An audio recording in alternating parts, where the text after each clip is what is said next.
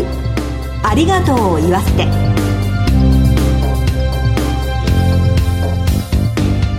こんにちは。番組パーソナリティの栗林さみです。今回のコメンテーターは全日本総裁業協同組合連合会広報副委員長の沼澤正則さんです。どうぞよろしくお願いします。沼澤です。よろしくお願いいたします。沼澤さんはお住まいの山形県からお越しいただきましたね。はい新庄祭りと雪のふるさとと言われる新庄市から参りました。お祭りと雪ですか、はい。あの毎年8月の2456と新庄市におきまして新庄祭り開催されます。昨年ユネスコ登録になりまして今年も賑わったお祭りになりました。色鮮やかな出汁の行列で有名なお祭りですよね。はい。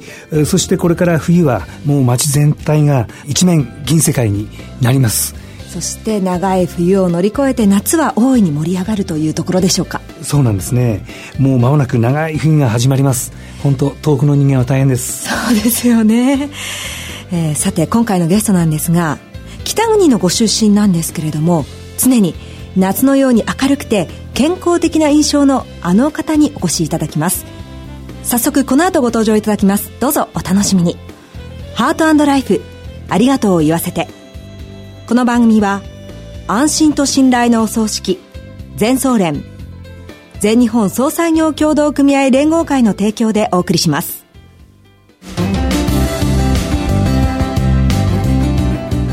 改めまして番組パーソナリティの栗林さみです。全総連の沼澤正則です。ではゲストの方をご紹介させていただきましょう。タレントで政治評論家としてもご活躍の杉村太蔵さんです。どうぞよろしくお願いします。よろしくお願いします。お招きいただきましてありがとうございます。ありがとうございます、えー、えー、杉村さんには今週から2週にあたってご登場いただきます、はい、まずはプロフィールなんですが、えー、杉村太蔵さんは1979年北海道旭川市でお生まれになりました。証券会社勤務などを経て2005年、郵政民営化で話題となった衆議院議員総選挙に出馬されて、当時最年少の26歳で初当選を果たされました。現在はタレントや政治評論家としてメディアでご活躍で、会社経営者、そして現役大学院生としてのお顔もあります。実はね。ね、そうなんですよね。うん、また、投資家としても知られていまして、ラジオ日経には現在、マーケットプレスに各週火曜の午後にご出演中です。趣味のテニスは国体優勝経験があるほどの腕前で、3人のお子さんのパパでもいらっしゃいます。はい、1回目の今日は人生のターニングポイントについて伺ってまいります。なるほど。ご紹介タレントって、ええね、ご紹介いただいて、はい、全く問題ないんですけどね、ええ、実は私ね、はい、テレビのレギュラー番組何本あるんだろう。4、5本いただいてるんですけどね。はい。タレントメーカー載ってないんですよ。おそらくね、タレントメーカーに記載されていないタレントを名乗ってるのは僕ぐらいですよ。というのはね、どこの事務所にも所属してないんですよ。あ、もう、お一人で。全部、杉村太蔵事務所一人でやってるんです。あ秘書もマネージャーもいないんですよ。すごいですね。えー、で、私から一度でも、タレントだと名乗ったこともないんです。で、政治評論家って言ったこともないんです、実は。ああ。えーどうしたらいいんですか、ね、いや、それなんで僕だからね、そう言われてやっぱりね、こういうメディアに出るときにね、ええ、あの、一番重要なのは肩書きなんですね。はい。皆さんが作ってくれたの。お、えー、面白いもんだなと思ってね。まあ、一言ではなかなか、こう、表現できないほどの活躍をされていや、そんな大した活躍じゃないですけどね。えー、すごいですよね、肩書き。いや、とんでもないです。はい。今日よろしくお願いします。よろしくお願いします。唯一、あるとすると、やっぱりね、投資家ですよ。投資家。政治家としてもタレントとしても、はい。自分自身どんなもんかよくわかりません。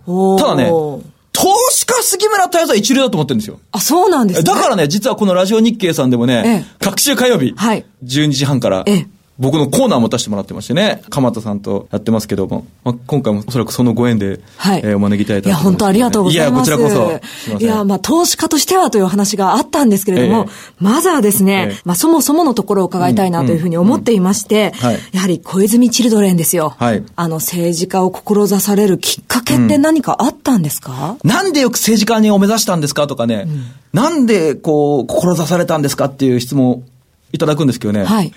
世の中ね、何でもかんでもそう明確な理由があるもんじゃないですよ。ええ。あんたなんでその会社に勤めたんですかと聞かれて、そんなにね、確固たるした理由がある人はそういないもんですよ。私もね、もともとその証券会社に勤務してたと。はい。で、その時の上司がね、お前にビッグミッションを与えると。この郵政民営化が成功すると株価跳ね上がるぞと。はい。私調査部だったんですよ。お前いいかと。この選挙の動向を調べろと。そのミッションをもらって、いろいろ調べてたたまたま自民党のホームページにぶち当たって、郵政民営化と構造改革に対する考え方、あなたの考え方1600文字で応募してくださいと。自民党は候補者を公募してますと。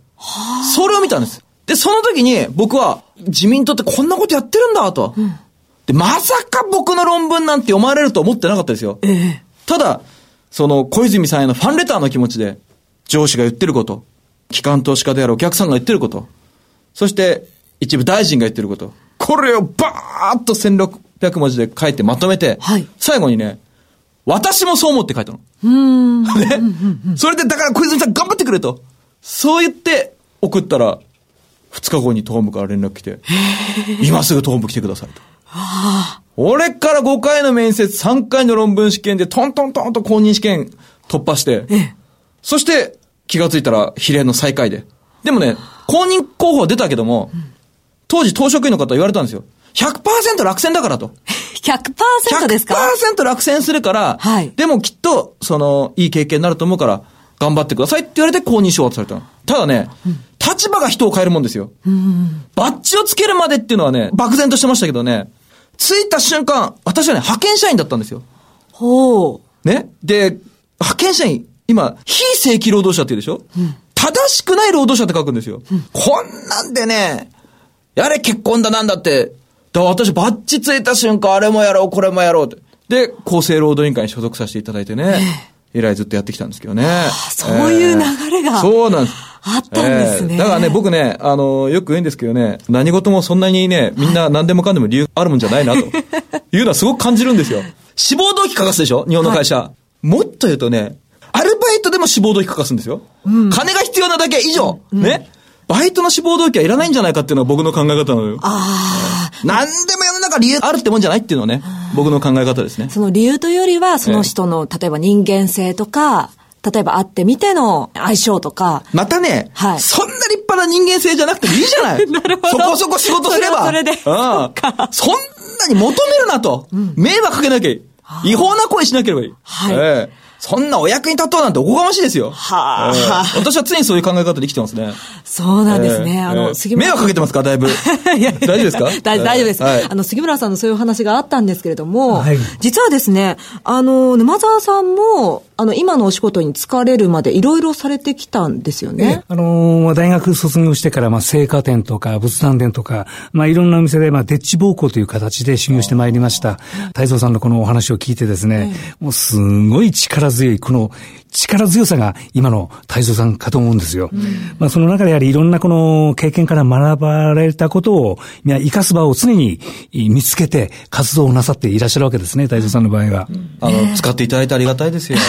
本当に。まあでもきっといろいろなね、出会いとかがあって、うん、今に至っていらっしゃるんだなとは思うんですけども。あ、そうかもかもしれない。それはそうですよね。そうですよね。えー、きっと周りの方の支えもあったでしょうし。もちろん、もちろん。あの、まあそもそもの話に戻るかもしれないんですけれども、はい、初出馬の時なんですが、うん、そういった時に例えばスタッフの方とか、あとご家族の支えとか、うん、いかがでしたか？そんなもんあるわけないじゃないですか。ない。比例の下だもん。そうか。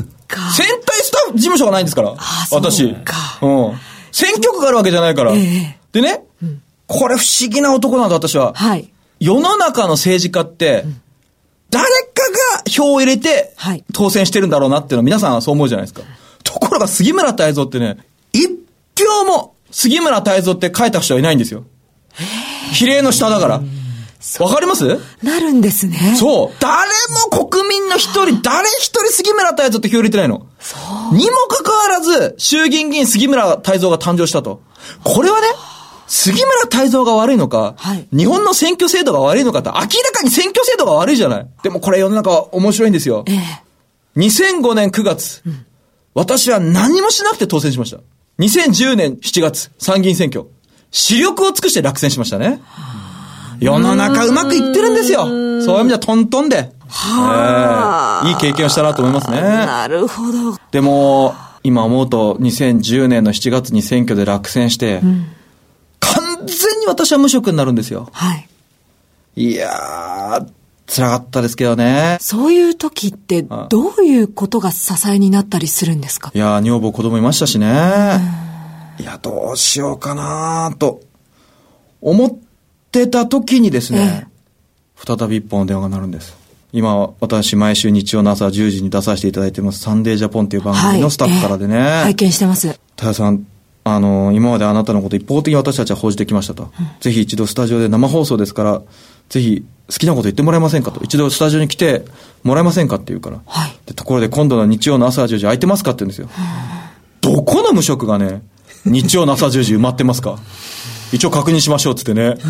これで私が初めて日本のテレビ番組に出演させていただいたのが2010年10月5日だったかな。なんとね、はい、その年の最高視聴率が出たんですよ。そこで。終わった後スタッフが駆け寄ってくるんですよ。はい。よかったよかったと。で、何がよかったんですかって聞くとね、うんあの薄さがいいって言うのよ。あんな誰でも言えることをこんな大きな声で人はいないって言うんですよ。番組でもね、はい、さんと、北海道ご出身、今度は安倍総理とプーチン大統領再び会談します。北方領土問題、いかがお考えですかと。そうですね。帰ってくるといいですね こんな誰でも言えますねでもね、黒井さんね、こんな誰でも言えることがね、はい、こんなに評価されると思わなかったですよ。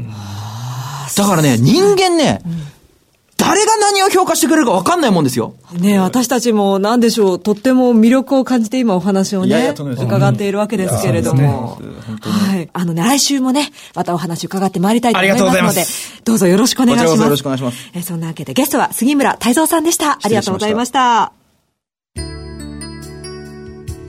全日本総裁業協同組合連合会全総連は命の尊厳ご遺族の悲しみ。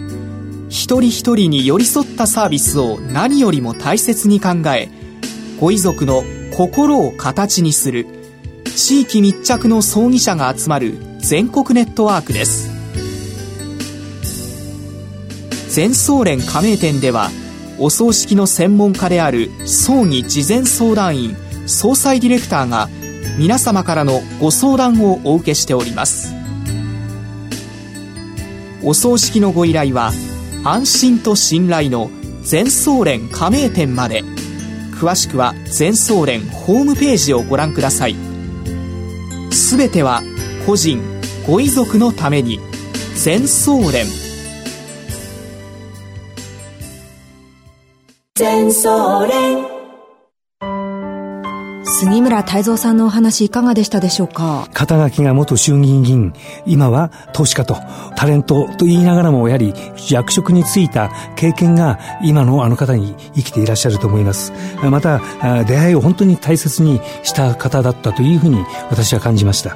まあ今おっしゃった通り、まあ一つ一つの出会いを大切にされて、そして今があるんじゃないかなと。まあこれからも頑張っていただきたいと思います。そうですね。今日のコメンテーターは、全日本総裁業協同組合連合会広報副委員長の沼澤正則さんでした。ありがとうございました、はい、ありがとうございました。進行は番組パーソナリティの栗林さみでした。ハートライフありがとうを言わせて。この番組は安心と信頼のお葬式全総連全日本総裁業協同組合連合会の提供でお送りしました。